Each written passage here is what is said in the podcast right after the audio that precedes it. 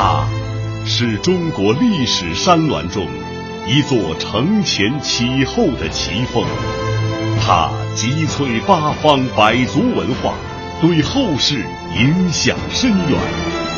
作为华夏民族生命一部分的语言文字，从此被永远烙上了它的印记。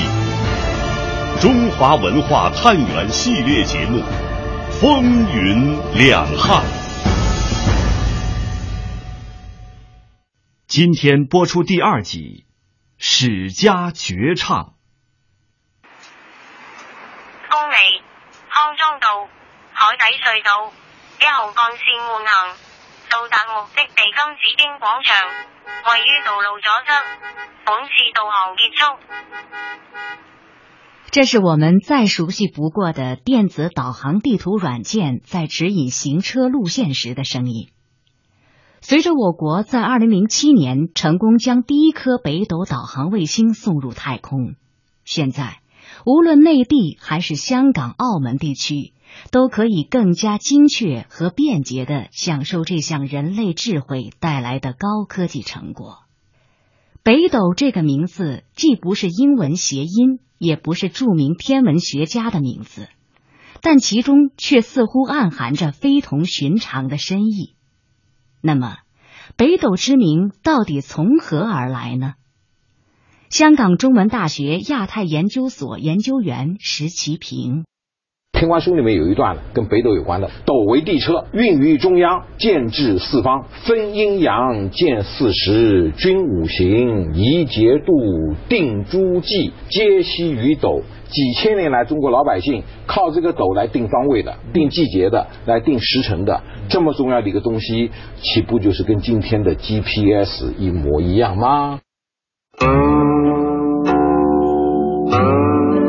中国古代把天空分为三元二十八宿，最早的完整文字记录见诸于《史记·天官书》，而《史记》的作者正是中国西汉时期伟大的史学家、文学家、思想家司马迁。其实，只要你仔细阅读《史记》中的《天官书》《隶书》等篇章，就可以知道。司马迁还是古代著名的天文星象学家，他完成了推古天变的任务，并在著作中明确表述为“究天人之际，通古今之变”。司马迁，今陕西省韩城县人。中国西汉伟大的天文星象学家、史学家、文学家、思想家，司马谈之子，官拜太史令。因为李陵将军战败之事做辩解，遭受宫刑，后任中书令。其后发奋继续完成所著史籍，被后世尊称为史迁太史公。他以其究天人之际。通古今之变，成一家之言的史实，创作了中国第一部纪传体通史《史记》。天文星象学家只是司马迁众多身份中的一个，在司马迁生活的汉代以及更久远的历史中，对于他的身份更普遍的说法，应当是史官。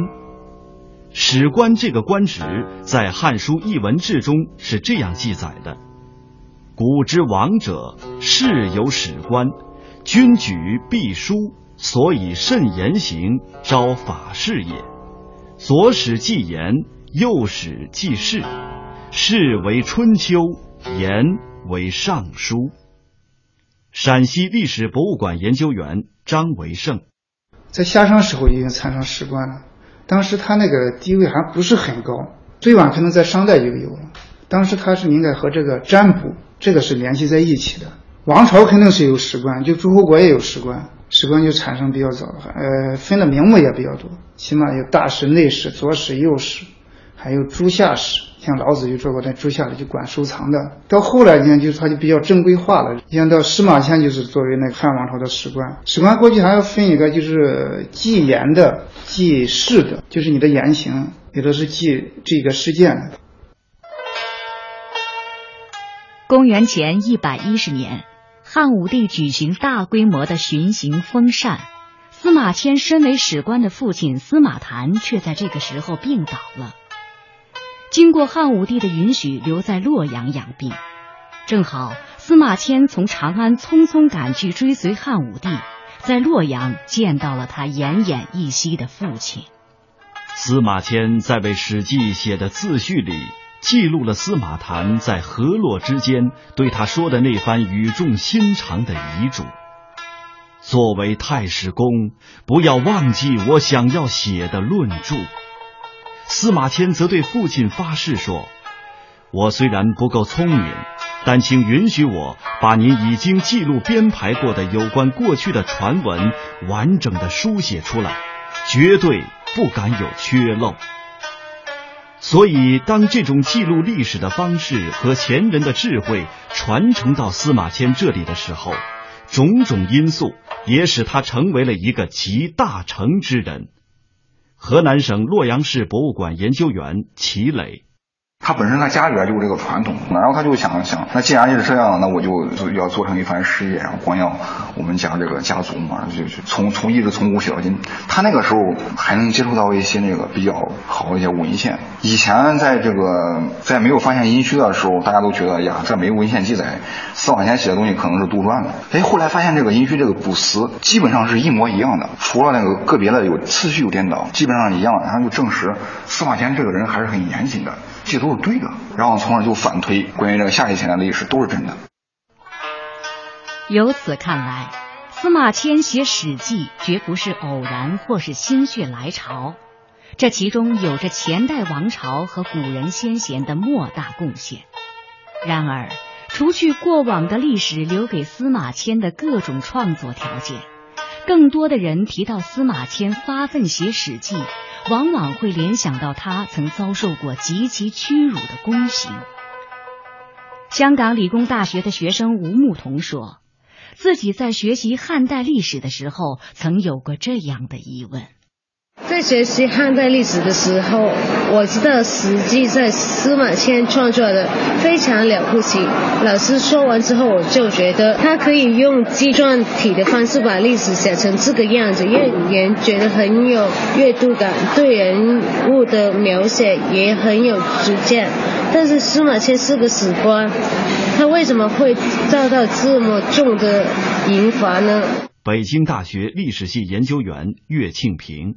在汉武帝的时候，公元前九十九年啊，啊，也就汉武帝的天汉二年的时候，这个时候呢，司马迁呢只有四十七岁。汉武帝呢，这时候派兵攻打匈奴，因为当时呢，这个有一个将领啊叫李陵投降了。那么司马迁认为这个李陵投降呢是迫不得已，所以呢，司马迁呢就在汉武帝的这个面前啊为李陵来辩护，结果呢就遭到汉武帝的批判。而且呢，汉武帝非常生气，就给他放到监狱里了。实际上，这个当然司马迁呢是有两种选择，一种是选择呢就是选择死，那么还有一种选择给人选择呢就是选择宫刑。当时司马迁呢在这种情况下，因为这个时候《史记》呢已经写了很多，所以呢他当时呢他就选择了这个宫刑。当然，根据现在我们这个研究呢，那么他下狱以后，给他更多的时间来写《史记》。因为他确实，他对这个自己这个史记呢，他的期望值还是比较高。那也希望通过自己的写作啊，能够把一些自己的理念，包括从他父亲司马谈以来的那么很多思考，能够放到这里面。任何一部伟大的作品啊，最后能够流传一世的话，其实背后呢都有非常感人的故事。特别是作为他们的主人公，在这一方面承受了巨大的这样的牺牲。所以，我想《史记》呢，正是这样的一个作品。风云两汉第二集《史家绝唱》正在播出，欢迎继续收听。《报任安书》是司马迁写给他的友人任安的一封回信。在《报任安书》里，司马迁这样写道：“居则忽忽，若有所亡；出则不知所如往。”当时的司马迁整个人处在一种恍惚的状态，心里面经常忍受着痛苦的煎熬和无限的愤恨。司马迁以极其激愤的心情申述了自己所遭遇的不幸，抒发了内心的无限痛苦，大胆揭露了汉武帝的喜怒无常、刚愎自用。并表现出了他为实现可贵的理想而甘受凌辱、坚韧不屈的斗志。这种痛不欲生的心境、矛盾交织的状态，也影响了司马迁的创作。陕西历史博物馆研究员张维胜，司马迁曾经说过：“那个一个正常人不受辱的几条，过去不是有墨刑啊，有那个还有一种坤刑。”剃掉头发那种，好多刑罚，宫刑这是一种。司马迁就受到这以后，他的这个宫刑也是比较给人打击很大的一个刑罚。受到这以后，他就是要完成父他父亲的遗志，就要写史记。他曾经就是受前人先哲的一个影响。屈原那个就说受到不公平待遇。就是被排挤之后，负敌骚嘛。左丘明受到不公正待遇，就是写的《春秋》《左传》，所以他就受这个激励，别人不公正待遇，所以奋发图强，要完成他那个宏大的一个史书。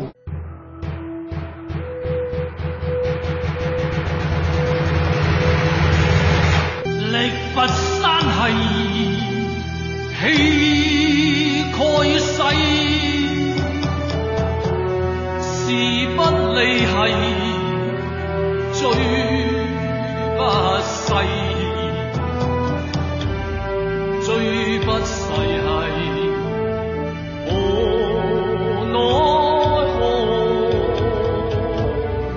这是香港著名演员郑少秋在二零零四年香港无线电视出品的古装电视剧《楚汉交雄》中演唱的《垓下歌》。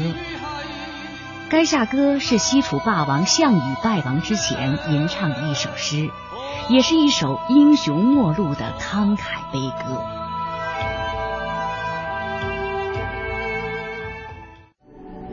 霸王，你勇猛无匹，只要忍下今日之耻，他日必定可以东山再起呀！此乃非战之罪，是天亡我也。勇武又如何？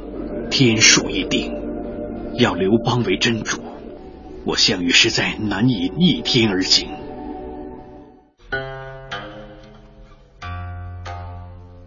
楚汉骄雄》这部电视剧所展现的楚汉相争的故事，是出自于西汉时期司马迁所著的《史记》中的第七卷《史记·项羽本纪》。如今，《史记》中的很多故事都被翻拍成了影视作品。比如电影《赵氏孤儿》演绎了《史记·赵氏家》中民间医圣程婴在机缘巧合中卷入了赵氏的灭门事件，冒着生命危险用药箱将赵氏孤儿带出，免遭毒手的故事。同样是电影的《战国》，讲述了《史记·魏世家》《史记·孙子吴起列传》中军师孙膑和庞涓这两位同门师兄弟斗智的故事。《史记》原名《太史公书》，是中国历史上第一部纪传体通史，也是当时规模最大的一部著作。司马迁在《报任安书》中对《史记》的结构。做出了这样的描述：上记轩辕，下至于兹，为十表，本纪十二，书八章，世家三十，列传七十，凡百三十篇。研究《史记》的文学价值，就不得不从它的结构说起。那么，《报任安书》中所提到的本纪、表、书、世家、列传，又分别是什么呢？《史记》由本纪、表、书、世家、列传构成。本纪是用编年的方式叙述历代君主或当下统治者的政绩，是全书的大纲。表。是用表格形式分项列出各历史时期的大事，是叙事的补充和联系。书是天文、历法、水利、经济等各类专门事项的记载。世家是世袭家族的人物传记。列传为本纪世家以外历史上各个时期社会各阶层代表人物的传记。《史记》通过这五种不同体例相互配合、相互补充，构成了完整的历史体系。《史记》被学者们列为中国第一部正史，自此以后，历代正史的修撰从未断绝。但是，《史记》的情况同后代正史又有很大不同。《史记》以后的历代正史，除极个别之外，都是由朝廷主持，按照统治者的意志修撰的，是名副其实的官史。而司马迁虽然是朝廷的史官，《史记》却并不体现最高统治者汉武帝的意志。汉武帝又是如何评价司马迁的《史记》呢？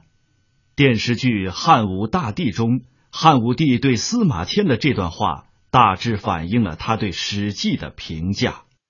书你可以拿去，但重新起草大可不必。有人劝过朕要烧掉你的这部书，朕说没必要。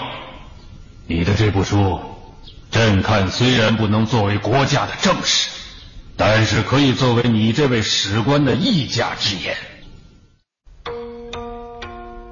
在《报任安书》中，司马迁提到。亦欲以究天人之际，通古今之变，成一家之言。那么司马迁究竟是站在什么样的立场上创作《史记》的呢？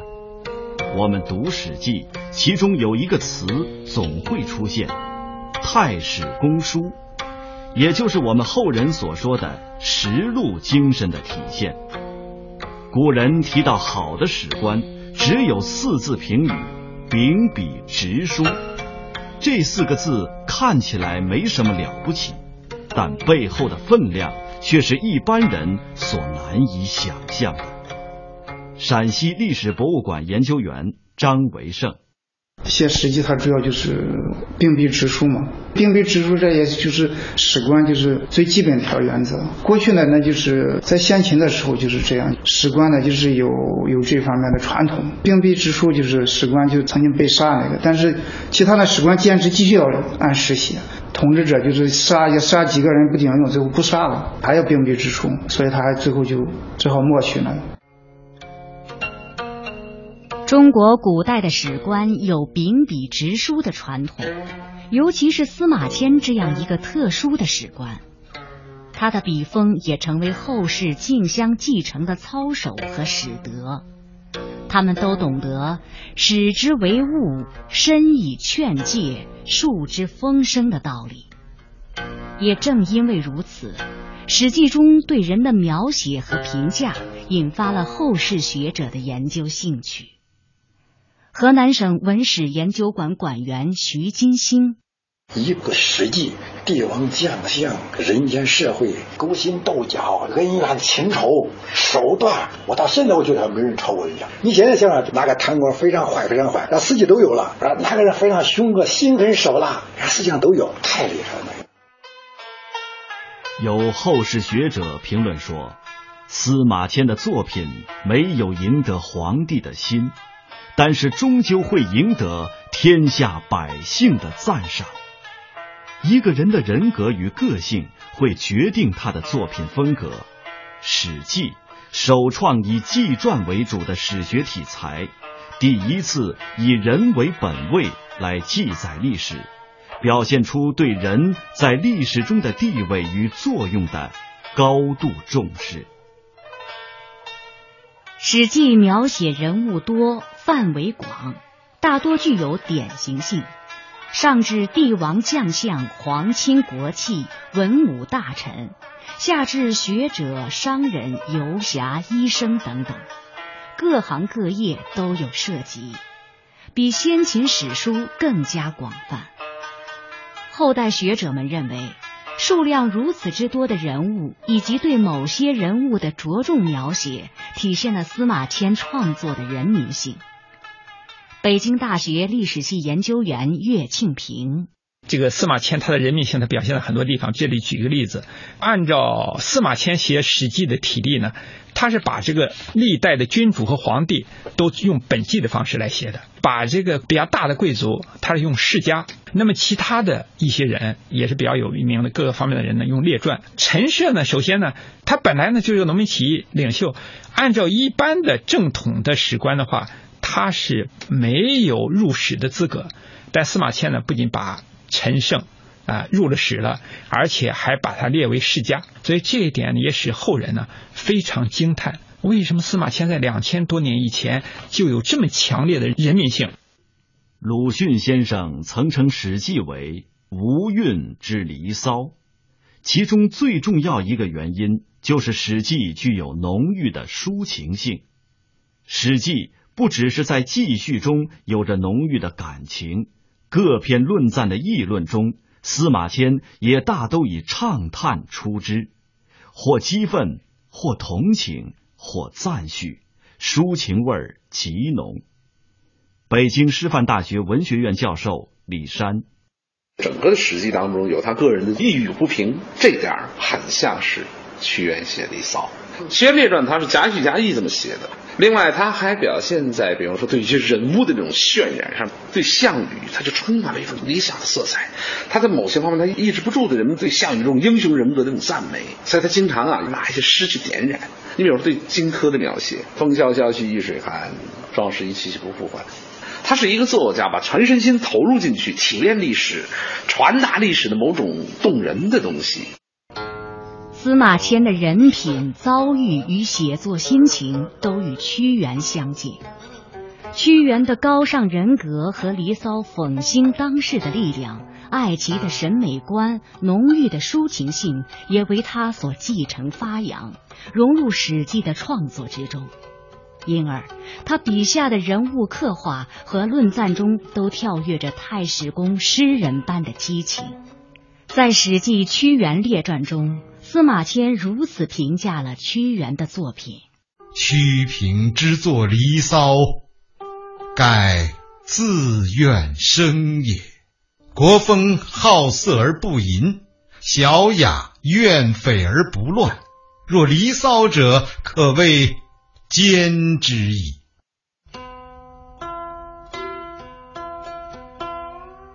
历史是由人创造的。记录历史，借助于文学的诗意功能，体现以人为本的精神指向，从而形成人们喜闻乐见的强烈的史诗效果。这便是《史记》的风格。司马迁强大的精神动力来自于立言的使命，来自于梳理和研究历史及其人物的过程。当他真正意识到自己在进行一项不朽的伟业时，也就同他笔下众多鲜活的人物成为了不朽。北京师范大学文学院教授李山，从史学角度来讲，司马迁的这个传记体给后来的二十四史树立榜样。史记的故事有很多的，我们今天也拍演电影、拍电视剧，反复在拍。另外，他的散文有很多人写，包括韩愈他们这些人都看他的文章的。有人就说说后代人看文章就看司马迁文集呢。司马迁这部书，他是要给天道做秘书，不论你是多高的权位，都要在一个最高的真理，在一个是非下，在王道下，每个人都要显出你的真相，在天幕之下，天道面前呐，头破血流论多，这是他的了不起。而同样应该被我们铭记的是东汉时期历史学家班固编撰的《汉书》。《汉书》以记载一个朝代为主，开创了断代为史的先例。班固在司马迁《史记》的基础上，增加了译文志、地理志、五行志、刑法志，扩大了史书容纳史料的范围。我国封建社会发展到东汉初年，随着君主集权专制的日益强化，统治者加强了对史学的控制。纪传体断代史《汉书》正是适应封建政治和封建史学的需要，凭借一定的历史条件而问世的。在班固将意在加强皇权的封建正统观念作为编织《汉书》的指导思想之后，这种观念便成为笼罩整个封建史学的统治思想。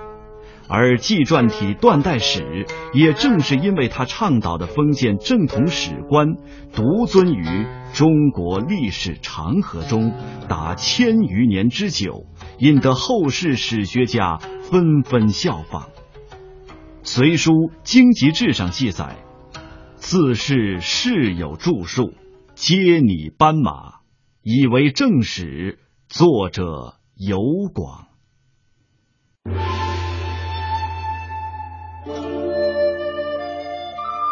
古往今来，人类对于历史的探究从不曾停歇。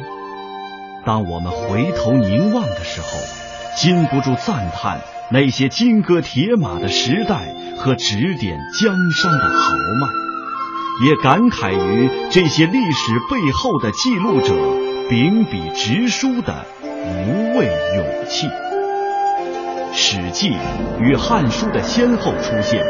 不仅标志着纪传体这种文学体裁的兴盛，也默默地留下了那一幅幅传芳百世的铮铮铁骨。